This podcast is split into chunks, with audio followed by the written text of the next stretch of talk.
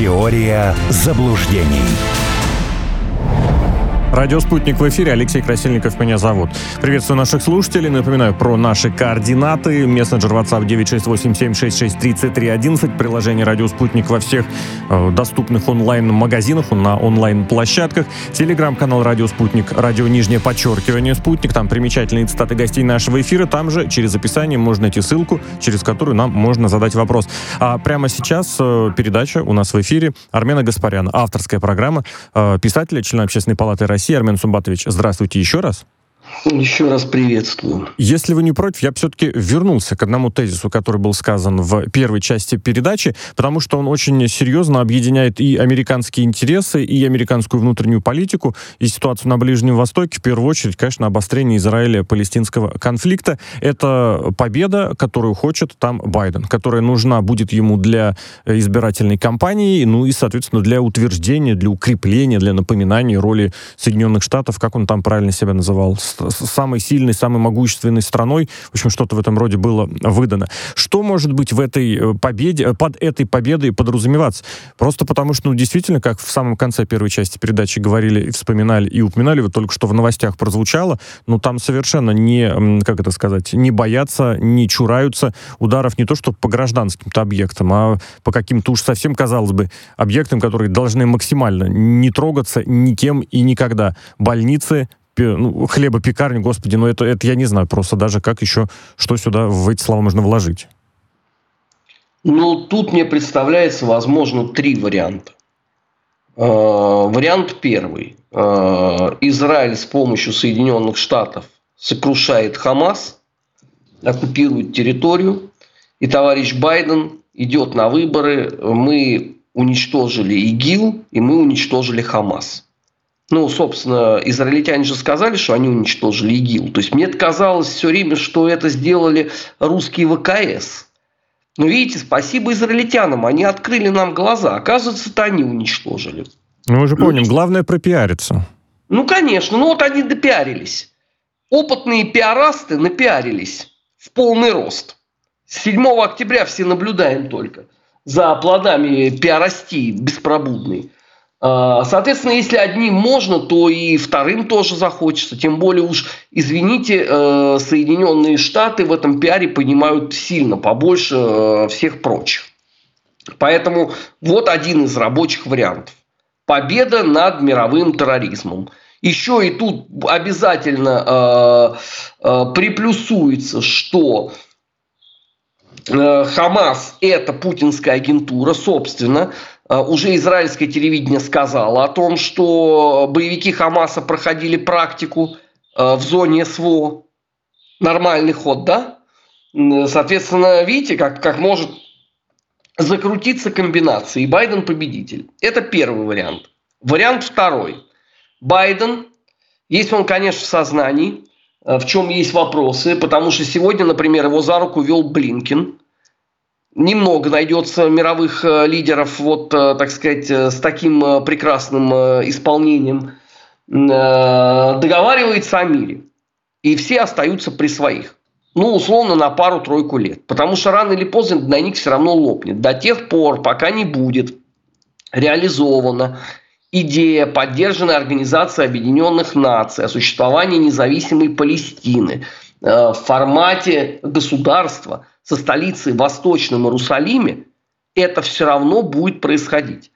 Нравится вам или нет, но они считают искренне палестинцы, что это их территория, откуда их выжили. И сейчас, кстати, хотят еще миллион человек изгнать. Но согласитесь, это очень серьезный стимул для того, чтобы продолжать. Тем паче, что за спиной Хамаса просвечиваются две страны. Страна первая – это Иран, который идеологически все это сильно поддерживает, и заявление, что корпуса стражи исламской революции, что министра иностранных дел э, Ирана, что духовного лидера, они все про одно. Если вдуматься, они как раз вот про ту самую Палестину. И финансово это поддерживает Катар, у которого есть в том числе свои счеты с американской демократией, потому что не далее, как год назад – Катар морозили по всем углам воплями, что у вас там недостаточно заднеприводных бегает, где ваши трансгендеры, почему вы там не падаете перед верблюдами на коленями э, в знак солидарности с былом. Ну, на Востоке, в арабском мире не принято так разговаривать. Поэтому и Блинкина прилюдно, публично унизили в Саудовской Аравии, где его заставили ночь сидеть в предбаннике – а потом беседа длилась 40 минут. Но ну, вы же понимаете прекрасно, что 40 минут вам надо поделить на два, потому что это переводчики работают, не так ли? Оставшиеся 20 минут вам надо поделить на время вступления в беседу и выход из нее. Чего остается? 10 минут аудиенции с шейхом? Серьезно? Госсекретарь Соединенных Штатов? Я, конечно, не самый большой э, знаток, это надо у э, Дмитрия Олеговича Дробницкого поинтересоваться, но мне кажется, что лет за сто, наверное, это может быть такое исключение из правил, ну, ну может, не за сто, но э, уж за 60 так точно, чтобы с американцами кто-то так себя вел. Поэтому здесь единственное, что ты можешь сделать, это на какой-то срок развести края. Этого тебе хва- должно хватить на подготовку масштабной пиар-компании «Байден миротворец», где, где Байден там мир, где Байден там пекарня, пусть она и взорвана, но тем не менее. И с этим попытаться э, прошуровать на выборы. Правда, тут есть проблемы, уже параллельно возникли, с левой частью электората Демпартии, которая находится в глубоком возмущении от безостановочного убийства женщин и детей – посредством Соединенных Штатов, потому что все же понимают прекрасно, э, чьи топоры. А есть же поговорка замечательная. Лес рубит, щепки летят. Вот щепки летят, а топоры чьи? А топоры, они как раз вот американской администрации. И есть третий вариант. Он самый такой тяжелый, несмотря на проведение э, вот этой вот наземной операции, а у Израиля нет варианта ее не провести. Потому что над ними иначе будут потешаться после стольких грозных заявлений. И тем более, что тогда Хамас воспрянет духом и быстренько уработает еще что-нибудь. Благо спонсоров под это дело найти будет не очень сложно. Все посмотрят, ага, Акела промахнулся. Добивать. То это постараться нормализовать ситуацию э, с арабскими странами. Сделать это очень сложно. Потому что у всех есть к американцам свои претензии. Большие. Это придется чем-то э, моментально жертвовать. Да, на первом приближении это не скажется. И э, электорат вообще ничего не поймет. Но это может выплыть потом. И потом будет плохо. А если у вас оппонент профессионал, а Трамп, конечно, поднаторел в политике за это время. Плюс у Трампа есть к Байдену личный счет. И он этот вексель планирует оплатить. Так вот, Трамп глаза электорату всенепременнейшим э, образом раскроет на то, что лежит э, в фундаменте всех этих пресловутых договоренностей. Поэтому третий пункт э, возможный, да, я считаю самым маловероятным. Вероятнее всего будет первое. Тотальное просто изничтожение, уничтожение всех. Ну а чего? Мир забыл лютое такое Мочилово, большое, солидное. А тем более здесь же это вообще режим реалити-шоу все смотрят, э, все болеют за кого-то. Меня вот достали журналисты вопросами, а вы за кого? За Израиль или за Палестину? Я говорю, я за мирное небо, за то, чтобы люди жили, за то, чтобы их не убивали, не калечили. Но это не популярная точка зрения. Э, многим, вот, да, это атмосфера, как на футболе. Вот э, дерби такой. Вот ты за кого там? За Спартак или за Динамо? Это чудовищно. Но вот это вот результат в том числе 30-летней э, политики американской администрации, что вы должны выбрать себе сторону и за нее топить, невзирая там ни на что. Вот Шольц, подонок этот, канцлер Германии, вот он полежал на взлетно-посадочной полосе аэропорта э, Бен-Гурион э, в Израиле. Вы думаете, он что-нибудь понял? Вот он что-нибудь сказал про трагедию людей, про то, что ракеты летают. Вот нет. Он болеет за одну из сторон конфликта. И это катастрофа на самом деле. Одна из самых важных вообще в этой всей истории – Это все так. Действительно, тут ничего другого не сказать и, наверное, даже не добавить. И очень хорошо, что вы очень хорошо, удачно и уместно тоже напомнили этот момент. За кого вы, за кого каждый кто-то, это действительно тема очень сильно, очень серьезная по соцсетям и по разным направлениям разгоняется. А если, кстати, тоже заглянуть в, ну как это сказать, в соцсети, очень любопытно и очень широко в последние пару дней, наверное, пиарится такая картиночка, грубо говоря, памятка для представителя израильской администрации, если вас обвиняют в том, что вы наносите удары по мирным жителям. Сначала никаких ударов нет, затем никто не страдает, потом, возможно, ударили третья сторона, потом, да, мы ударили, но мы бьем, целимся по террористической инфраструктуре, и в конце всего этого находится, ну, вы что, антисемит, что вы докопались до Израиля. Но это ж правда, вот выглядит как анекдот, а на самом деле, если следить за риторикой, прям четко вот по этим пунктам идет. Вот сейчас уже есть о том, что поговорили, что разберемся, теперь есть, что э, Байден в разговоре с Нетаньяху сказал, что основываясь на том, что я увидел, а что увидел Байден, это, кстати, большой вопрос, возможно, по больнице в Газе ударила какая-то другая сторона. Вот так вот и все это куда-то дальше может уйти. И из в Израиле... Он предпол... сторона сказал, коллега, он сказал команда. Команда, прошу прощения. Что выглядело вообще, вот это, я же говорю, это футбол, ну, американский, наверное, да, не знаю, за кого он там болеет. Понимаете, это же все описанное еще Карлом Чапиком. 12 приемов литературной полемики. Да, да, да. Просто Израиль решил сразу зайти с козырей, сразу с пункта 12. То есть такой триумф показать. Э, я это испытываю каждый день. То есть я общаюсь с израильтянами, общаюсь с, с палестинцами. Э, вот за вчерашний день я пообщался с послом Палестины в Российской Федерации и тут же получил от э, болельщиков одной из команд ярлык антисемита. Когда я после этого сразу пообщался с израильтянами, я тут же получил ярлык исламофоба. Сегодня ровно то же самое. Понимаете, это нездоровая ситуация. Абсолютно она просто показывает, что вот эти пресловутые методики эпохи Третьего Рейха, которые вроде как мир осудил, а, признал преступными и даже запретил, конкретно вот в нашей стране, в том числе многие вещи запрещены, например, а, дневники Пауля Йозефа Геббельса за 1900 какой там 45 а, год. Вот, они запрещены, внесены в федеральный список экстремистских материалов – во всем мире этим замечательным образом пользуются. И вот сегодня мы видим плоды, мы видим абсолютный сюр. Коллега, вы могли себе когда-нибудь представить, что израильтяне, у которых в генном коде трагедия Холокоста, начнут говорить словами рейхсфюрера СС? Да если бы вы такой где-то прогноз сделали, вас бы в дурку бы отвезли бы сразу. Сказали, все, пациент готов на курс галоперидола месячный. Он, он не в себе. А теперь мы это смотрим в режиме реального времени и думаем, как это может быть так. А самое же позорное клеймо, какое только есть, да, это антисемита. Угу. Ну, то есть, если на тебя это приклеит кто-то, ты потом вспотеешь доказывать, э, что это не так.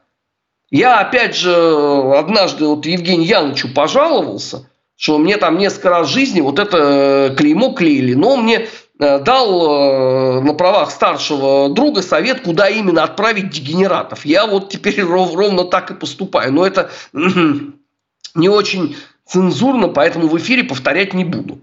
Но тем не менее. И поскольку эта модель рабочая, да, то э, проще всего зайти с нее.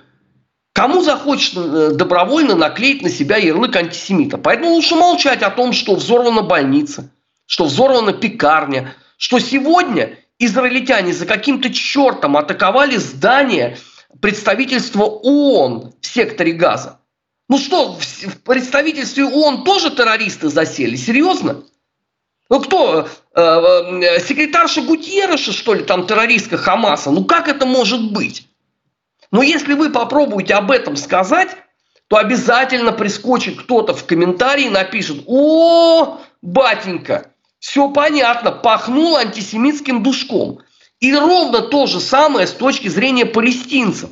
Потому что, когда я говорю, слушайте, когда вы убивали мирных людей, женщин, стариков, когда вы собаку пристрелили и засняли это, как вы в упор в несчастного песика стреляете, это преступление. Я тут же получаю, что вот это, это ты как бы э, исламофоб. А что здесь исламофобского? Что в Коране написано, что надо собаку убивать? Нет, конечно. Просто вот подобного рода прием полемический, он отбивает у тебя сразу охоту и желание продолжать. И тогда твой оппонент чувством выполненного долга, он смотрит на твое смятение, и он торжествует радость. Вот может хорошо получаться. Вот представьте себе, вот так вот начнете э, разговаривать с, с какими-нибудь э, гостями эфира.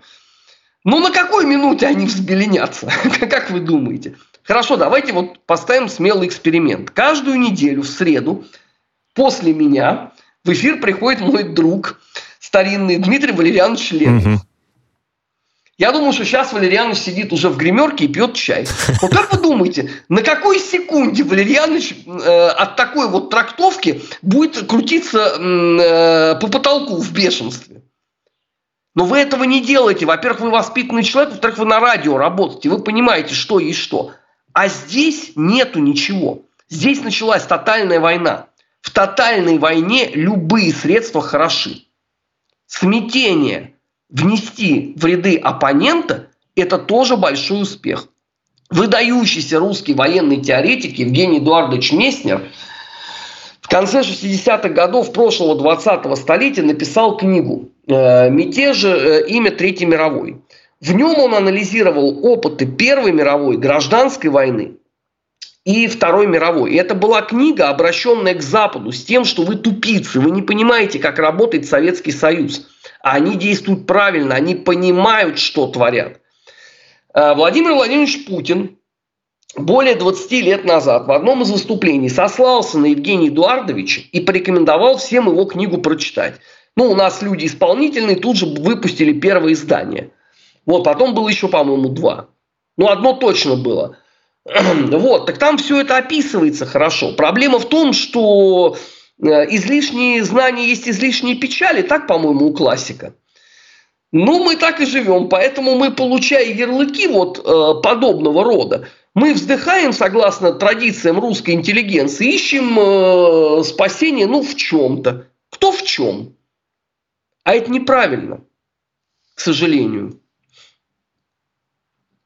Роман Суматович, времени, к сожалению, остается не так много. Еще несколько историй с вами хочется обсудить. В частности, э, момент, который вы вскользь озвучили в первой части программы, на самом деле, под которым может э, очень много и много таиться. Вы упомянули Турцию, упомянули слова одного из местных министров, а есть ведь и другие заявления, в частности, и от представителей э, той партии, которую представляет действующий президент Эрдоган. Есть заявления и других партий, которые, может быть, в парламенте не присутствуют, но вместе с тем определенным влиянием, как говорят, тоже пользуются. Ну, во-первых, осуждение, конечно, наземной операции Израиля в Газе, но и тоже напоминание, утверждение и подталкивание к тому, что, возможно, стоит задуматься Турции о том, что угроза-то этой стране исходит от США, Израиля и НАТО. Это, подчеркну, это вот как раз от лидера, это тезис от лидера партии, которая в парламенте не представлена, но вместе с тем точка зрения достаточно популярная. Даже по предыдущим годам, когда, казалось бы, Турция все что угодно за участие, за контакты, за чуть-чуть возможность почувствовать себя европейской державой, готова на все что угодно. Но статус европейской э, державы по местоположению от Турции никуда не уйдет, а про статус э, потенциального члена Европейского Союза Реджеп Тейп Эрдоган все не так давно сказал, что ему надоело ждать.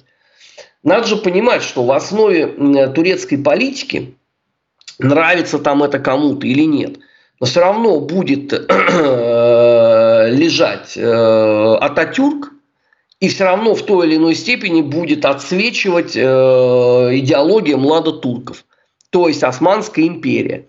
Собственно, вот этот вот союз тюркских народов, это же по большому счету такой плацдарм для расширения.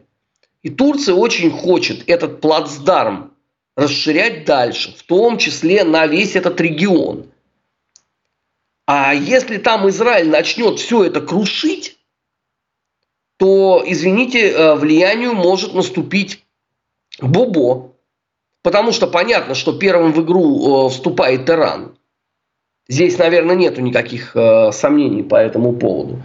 Но тогда у тебя реноме несколько теряется.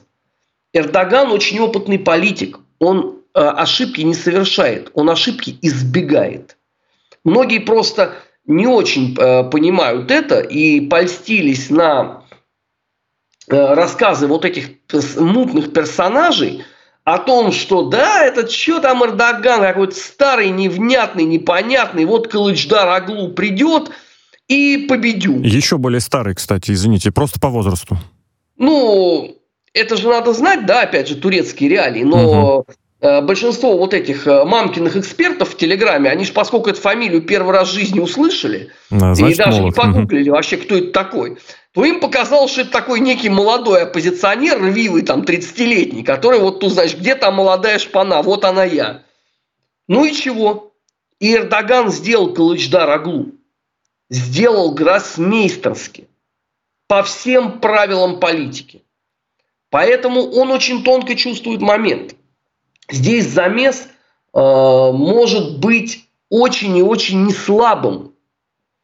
И Эрдоган понимает прекрасно, что надо, во-первых, оказаться в рядах победителей, а во-вторых, надо воспользоваться моментом и свое влияние расширить. А это будет сейчас очень сложно сделать. Э, потому что исторически ведь, а, вот мы с вами говорили, да, про государство э, Палестина со столицей Восточном Иерусалиме. А вы знаете, по какой причине, кстати, оно э, не состоялось? Вам не говорили? Знаете, все время начинаю интересоваться и ухожу все время в какие-то побочные истории, которые сопровождали этот процесс возможного создания государства и исторически, и внутри отдельных государств, и как-то отдельный конкретный тезис все время ускользал. Отдельная конкретная да, причина. Нет, там все просто как апельсин. Дело все в том, что в момент, когда этим надо было заниматься, эту территорию оккупировали две страны. Часть Египета, а вторую часть Иордания. Именно по этой причине оно же и не состоялось. Поэтому, когда все начинают трясти там этими схемами, что вот как там было там в 60 там лохматом году. Ребят, давайте начнем вот со, со снов. Почему оно не состоялось? Вот потому что было так и так. Теперь у меня к вам вопрос. А что с этой с того времени Иордания и Египет куда-то уехали в другое место? Они там переехали в Австралию или в Южную Америку? Нет. Они точно так же там и остаются. И они точно так же заинтересованы э, в своем префенсе. Как ни парадоксально прозвучит, Египту нужно поражение Израиля, но при этом, чтобы это был не Хамас. А знаете почему? Потому что Хамас – это ответвление от братьев-мусульман – а братья-мусульмане – это та самая организация, которая попыталась сделать последний на данный момент э, государственный переворот в Египте, который был разгромлен. Именно по этой причине Египет и не готов принимать беженцев э, с сектора газа, а не по какой-то другой. Потому что они прекрасно понимают, среди мирных там могут прийти башибузуки. А зачем им этот цимис нужен? И так далее. Я же почему и говорю, здесь же куча э, тонкостей, куча сложностей. Помните, как герой э, Белого Солнца пустыни говорил? Восток – дело тонкое. Вот для того, чтобы там разобраться в этом котле плавильном, вот всего, чего только можно, люди десятилетия тратят. Вот опять же, я там в который раз там упомяну Евгения Яновича Становского, своего любимого. Он 40 лет этим занимается. Поэтому он там всех знает лично. Вот это уровень. А то, что кто там написал какую-то галиматью очередную, мне Яныч постоянно говорит, хватит мне цитировать дураков. И он прав. Ну, действительно, это так и есть. Ну так это как раз вот даже вот очень ваша короткая сейчас цитат, цитата показывает, что с одной стороны Израиль, который консолидирован в том числе с ну, Соединенными Штатами, наверное, в первую очередь, а внутри арабских стран есть столько интересов, столько разных течений влияний, что, ну, мягко говоря, как бы на ситуацию это и влияло. Ну, конечно. Плюс к тому, не забывайте, еще в 17 мгновениях весны очень правильно генерал Вермахта сказал, государство как люди, им прикид статика. Угу. А на Ближнем Востоке э, статики точно не будет. По крайней мере, э, в нынешней конфигурации. Там у всех игроков есть свои собственные интересы. Роман Саматович, я уж прошу прощения, на этой фразе достаточно утвердительной и из цитаты из э, прекрасного фильма тоже приходится завершать эфир. В этом часе постоянно ведущий радио «Спутник» Армен Гаспарян, писатель, член Общественной палаты России.